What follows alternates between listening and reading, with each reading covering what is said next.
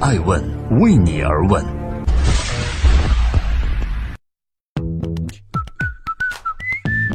Hello，大家好，二零一八年的一月三十一日，欢迎聆听《守候爱问每日人物》，我是爱成，记录时代人物，探索创新创富。今天共同关注宜家创始人英瓦尔·坎普拉德离世的宜家创始人如何从卖火柴逆袭成全球隐形首富呢？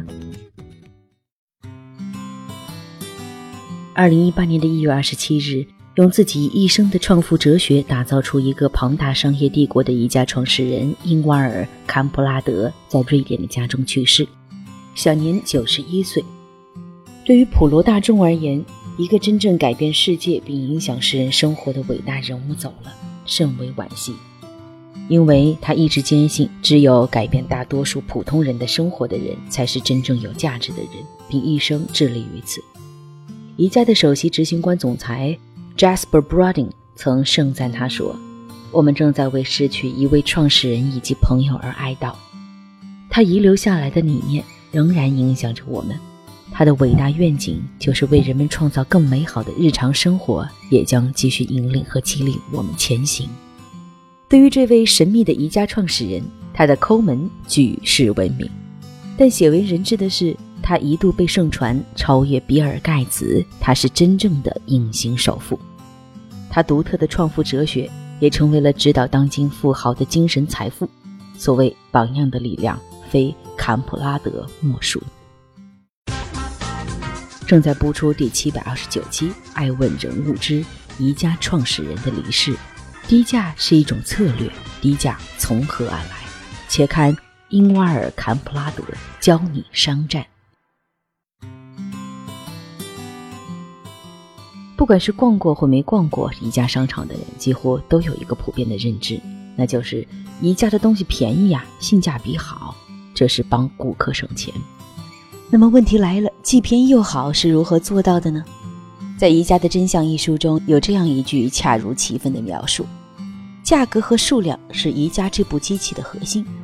宜家通过以量制价，向供应商承诺购买可观数量的产品。然后要求对方给予优惠价，并换取长达数年的合约。宜家规定产品售价至少要比同行低百分之十，从采购、配销、产品设计和门店运营等各方面都必须节省，用来维持获利的状态。为了保证自己的盈利空间，宜家积累了低成本取胜的经验法则。作为掌舵宜家超过七十年的创始人，坎普拉德从小就对商业很敏感。早年间，他出生在瑞典的一个小村庄。五岁时就向邻居倒卖火柴，十一岁时给一家种子商店供货中赚到了人生第一笔钱。一九四三年，十七岁的坎普拉德中学毕业，他就很快以书面形式向有关部门申请了当地的一家店铺。由于自己未成年，就由舅舅代为签字，给这家公司起了个名字叫 IKEA，也就是后来举世闻名的宜家。在长达七十多年的经营中，通过降低成本而保持低价，可以说是宜家生存商业哲学。通常而言，普通家具制造商都会为了吸引消费者，把产品包装得更精美，最好呢是把家具送到消费者家里，让他们高兴省心才对。但坎普拉德反其道而行之，他认为运输包装来的空气是傻，让消费者为过度包装付费也是傻，无法当日将家具送到货更是傻。宜家的成本观念就是这样近乎苛刻。在宜家中，设计一把成本一千美金的桌子并不难，但真正厉害的是，宜家会设计出成本五十美金、好看又实用的桌子。坎普拉德以此要求宜家不断挑战成本极限，甚至在产品设计阶段就要先定价，以确保在价格上击败竞争对手。宜家就是如此凭借低成本原则获得经营优势。从而坐上了世界家居零售商的头把交椅。宜家的名言是：“所有的制造成本都还能再低点儿吗？”欢迎聆听守候宜家创始人英沃尔离世留下的商业美德——节约。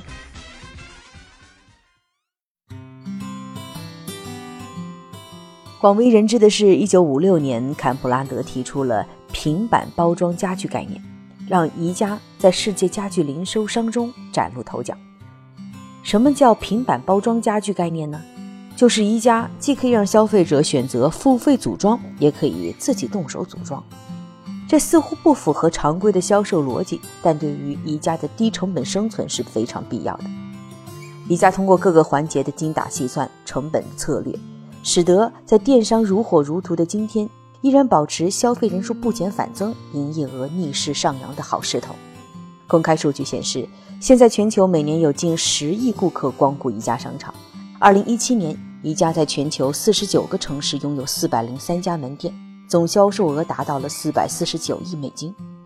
与此同时，在二零一七年，坎普拉德也一跃成为了全球第八大富豪，身价约五百八十七亿美金，约合人民币三千七百五十六亿元。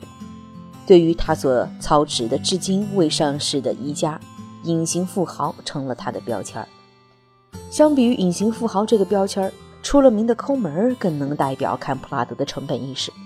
在日常生活中，要知道这位节俭到对自己极为苛刻的穷老头，曾经从跳蚤市场买二手的旧衣服穿，而且他自己的一台老式的沃尔沃车子开了近二十年，直到前几年才换掉。不仅如此，还有一个夸张的故事，就是为了节约理发的钱，他甚至专门趁着出差到发展中国家在理，因为这样可以省下十几美金。他不喜欢在自己不需要的东西上花钱，挂在嘴边的却是浪费就是犯罪。这个理念贯穿于宜家的经营逻辑中，那就是一定要花小钱办大事儿。他常常在宜家这样教导员工说：“节俭的最终目的是建立成本意识，只有不断的降低成本，才能让更多的人经常来买点自己要用的家居产品。”他不喜欢在自己不需要的东西上花钱，挂在嘴边的却是。浪费就是犯罪，这个理念贯穿于宜家的经营逻辑中，那就是花小钱办大事儿。节俭的最终目的就是建立成本意识，只有不断的降低成本，才能让更多的人经常来宜家来买点自己需要的家居产品。这让我想起中国有句古话叫“勤俭持家”，反映在康普拉德的行为中，就是节约就是美德呀。艾文人物认为，财富可以快速赚来。但节流对于企业经营至关重要。宜家成功靠的就是节俭。一九九九年，坎普拉德在讲述自己成功经验时坦诚说：“宜家在土地便宜的郊区建商场，购买打折的原材料，使用平板包装，让顾客把商品拉回家组装，这些等等，都是宜家能够立足市场，给消费者带来实惠的根本原因。”今天共同关注宜家创始人英瓦尔·坎普拉德。赚钱是一种幸福，为何他要当全球隐形首富呢？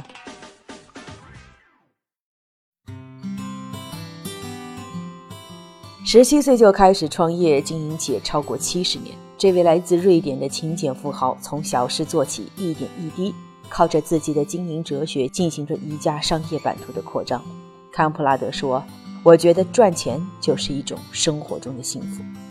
尽管坐拥亿万身价，但他一口否认说：“我不是世界首富，那是假的，纯属杜撰。”宜家是用基金会和信托管理，我和我的家人都没有从宜家得到。这样的说辞也让我们理解宜家如何脚踏实地的赚钱，按照自己的节奏向前发展。在掌舵宜家七十多年的时间，坎普拉德一直没有停止工作，直到生命的尽头。令外界好奇的是，作为拥有巨额财富的家族企业，宜家一直没有上市。那么，老爷子是如何掌控家族财富的呢？这里，我想跟各位分享一个有说服力的管理细节，就可以印证坎普拉德亲力亲为十分惊人。几乎每一家宜家分店的建立，他都会倾力投入。如果宜家员工走出房间没有关到灯，他也会很生气，招来他的责备。而公司的钱则是由他上述提到的基金会来保管。什么叫基金会？就是坎普拉德通过了一种基金会和信托的公司的管理方式来控制宜家，这样就可以保证老爷子对基金会一切事务拥有绝对权利，有权任命和解雇基金会以及信托公司的董事。而基金会和信托呢，也就管理着宜家所有的财富。如此乐于赚钱，老爷子也在默默贡献财富。在宜家每卖出一只毛绒玩具中，基金会就会捐出一欧元，用于支援全球贫困儿童教育计划。这一计划自2003年至今捐出了6500万欧元，已经帮助到46个国家超过1100万名儿童。而专为难民设计的 Better Shelter 项目。更是富有创意的慈善，他让无家可归的难民住上了宜家设计的太阳能板发电和已组装的新房子等。生前，坎普拉德的愿望是让宜家创造人们离不开的生活方式。我相信这一点他已经做到。在今天艾薇美容的最后，感谢各位的聆听和陪伴，我是艾诚。我想说，对于宜家创始人这位令人敬佩的创业者、创新者。他用简单朴素的创富哲学积累了巨额财富，成就了一家享誉全球的企业，而他给宜家和后人留下的却不仅仅是财富。那么，下面一个问题更为重要：作为创业七十年以上、亲力亲为的坎普拉德，他走之后的宜家该由谁来掌舵呢？